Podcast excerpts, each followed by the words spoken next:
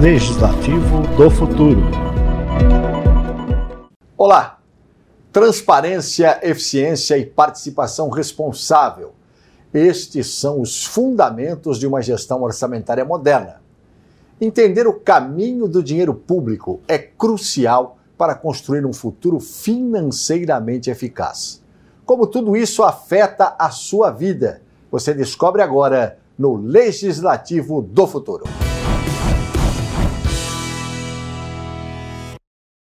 No programa de hoje, vamos explorar como a inovação pode transformar o orçamento público, em impulsionar o desenvolvimento de nossa cidade, em um bate-papo com o relator do Orçamento 2024, vereador Sidney Cruz do Solidariedade, e com Emerson Rio do Araújo de Carvalho, da CETEL, Consultoria Técnica de Economia e Orçamento da Câmara Municipal de São Paulo.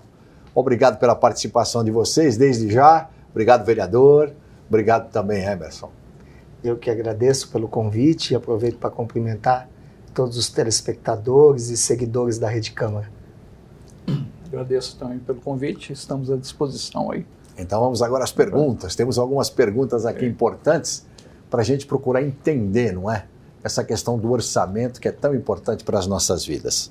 Vereador, como funciona o processo de elaboração do orçamento municipal em São Paulo e qual é o papel do relator, já que o senhor é o relator do orçamento nesse processo. Já não é a primeira vez né, que é o relator, já foi anteriormente também. É, eu fui já relator foi. pela primeira vez o ano passado. Isso. Orçamento de 2023 e agora estou tendo a oportunidade de relatar a Peloa 2024. Estou sendo relator pela segunda vez. É, é um processo que começa no início do ano, mais fortemente no segundo semestre, onde o executivo se reúne com toda a parte técnica, com os secretários das secretarias, das agências reguladoras, e, e nesse, nesse período também é realizada audiências públicas, existe uma participação é, forte da população, dos munícipes, e, e ao final é encaminhado um, os números para a Secretaria Municipal da Fazenda. Na Secretaria Municipal da Fazenda, é, acaba sendo acolhidas algumas demandas encaminhadas pelo, pelos munícipes, a Secretaria faz um compilado dessas informações e uma peça é encaminhada para a Câmara Municipal. Chegando na Câmara Municipal, essa peça orçamentária é, torna-se um PL, projeto de lei, PELOA, né, Projeto de Lei Orçamentária Anual, é encaminhado para o presidente da Comissão de Finanças e Orçamento e o presidente acaba designando um relator.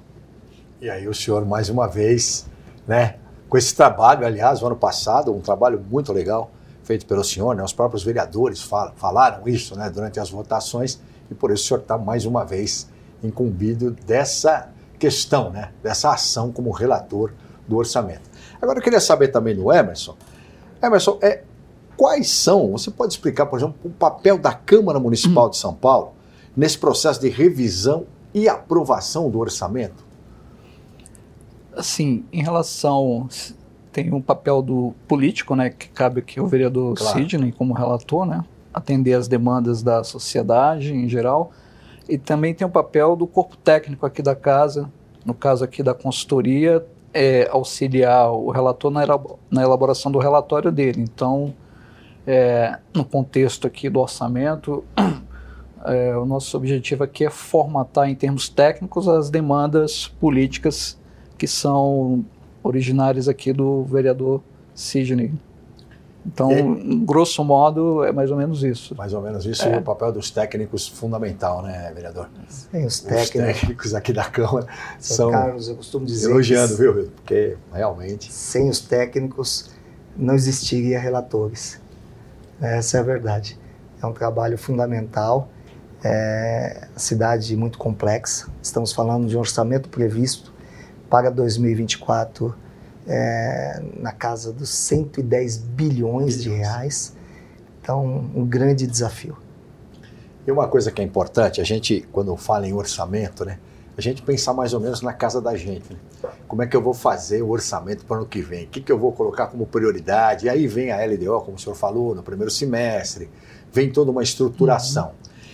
E tem uma questão importante, é, vereador e Emerson, que a gente trabalha com uma previsão de receita, mas as despesas já estão ali fixadas e a gente sabe que muitas vezes elas crescem. Isso, de uma certa forma, é, dificulta, porque a gente vê nas audiências públicas, né? Não, isso que vocês estão reservando para mim é pouco, não vai dar. Uma subprefeitura, por exemplo, oh, isso aqui não dá, eu tenho muito mais coisa para fazer. Então é nessa hora que começa né, o trabalho da relatoria, as audiências públicas, né, Emerson? É uma questão que a gente tem que levar juntamente com a população que traz as demandas para os vereadores, né? Emerson. É, sim. Então, é, então tem despesas que já são de programas continuados. Então, funcionalismo público você tem que continuar pagando. Tem programas de saúde e educação que são de duração ao longo do tempo, independente da gestão. E o orçamento, a despesa está mais ou menos fixada, grosso modo, assim, a maior parte. E por outro lado, a receita, você não sabe qual é a receita que vai vir no é. próximo ano. Você tem que fazer uma previsão da receita em função dos indicadores que o mercado vai oferecendo para a gente. Então, é, qual é a projeção de crescimento da economia para o ano que vem, a projeção da inflação, é, variáveis que afetam a atividade econômica aqui da cidade também, você tem que tentar se antecipar e levar em consideração na hora de fazer a projeção de receita. Então, é é, fundamental importância essa questão de fazer uma previsão que seja dentro da realidade do que você acha que vai acontecer. Então, Com certeza. Agora, vereador, é, como são priorizadas as despesas no orçamento municipal? Quais áreas, por exemplo, costumam receber maior atenção? É, como Emerson falou, parte do orçamento já chega na casa comprometida. Seja com os gastos de custeios, ou até mesmo, por exemplo, a educação e saúde, que leva uma parte significativa do, do montante. Né? Nós estamos falando aí de mais de 40%. E aí já é legal, né? Já, já é legal. Já é legal. É, mais de 40% aí acaba sendo destinado à educação e à saúde. Temos também, por exemplo, é, quatro, quase 5 bilhões na SEAB, que é um dos maiores maiores programas habitacionais que a cidade de São Paulo já implantou. É, temos aí também na área social, o ano passado, conseguimos fechar um orçamento com o maior orçamento para a função social, que foi 1 bilhão e 900, quase 2 bilhões de reais. Hoje a peça orçamentária já chega com 2 bilhões e 300 milhões de reais. E aí dentro dessa, dessa função social, nós temos alguns programas importantes, como o combate à, à fome. Temos um fundo de combate à fome que foi criado ano passado, que é, pela primeira vez existiu na cidade de São Paulo, de 190 milhões de reais. Este ano, a previsão para o fundo de, é, que, do combate à insegurança alimentar passa dos 300 milhões de reais. Então, é um crescimento significativo. Nós estamos falando de 190 milhões em 2023 para mais de 300 milhões em 2024. Pop Rua já vem com orçamento também é, maior do que foi aprovado ano passado e eu acredito que ao final apresentaremos um substitutivo elevando ainda esses valores, na, principalmente nas funções sociais.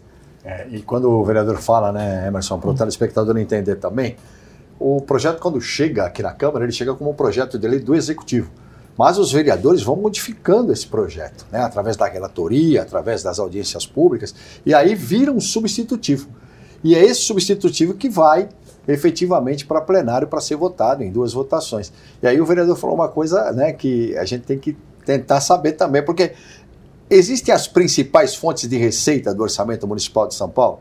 E como essas fontes, é, elas estão evoluindo ao longo do tempo para facilitar um pouco também o trabalho da Câmara, né? Saber, por exemplo, quais são essas receitas que vão entrar. Mas como o Emerson também falou, nem sempre elas entram. Tem tudo isso também, né, vereador? É, nós temos aí algumas receitas, IPTU. ISS, Imposto de Renda Retido na fonte, se eu esquecer de alguns aí importantes. TBI, TBI, PVA. IPVA. Então, são CMS. várias fontes. né? A, a cidade de São Paulo hoje, ela, ela tem uma capacidade de arrecadação que vem numa crescente a cada ano. Só para os telespectadores entenderem, hoje o, o nosso município é o quinto maior orçamento do país. Só perdemos para a União, para o Estado de São Paulo, o Estado do Rio de Janeiro, o Estado de Minas e o quinto é a cidade de São Paulo. Que é gigante, né? A gente já sabe disso que É, sendo que o orçamento da cidade de São Paulo é o, o valor é bem próximo do estado de Minas e Rio.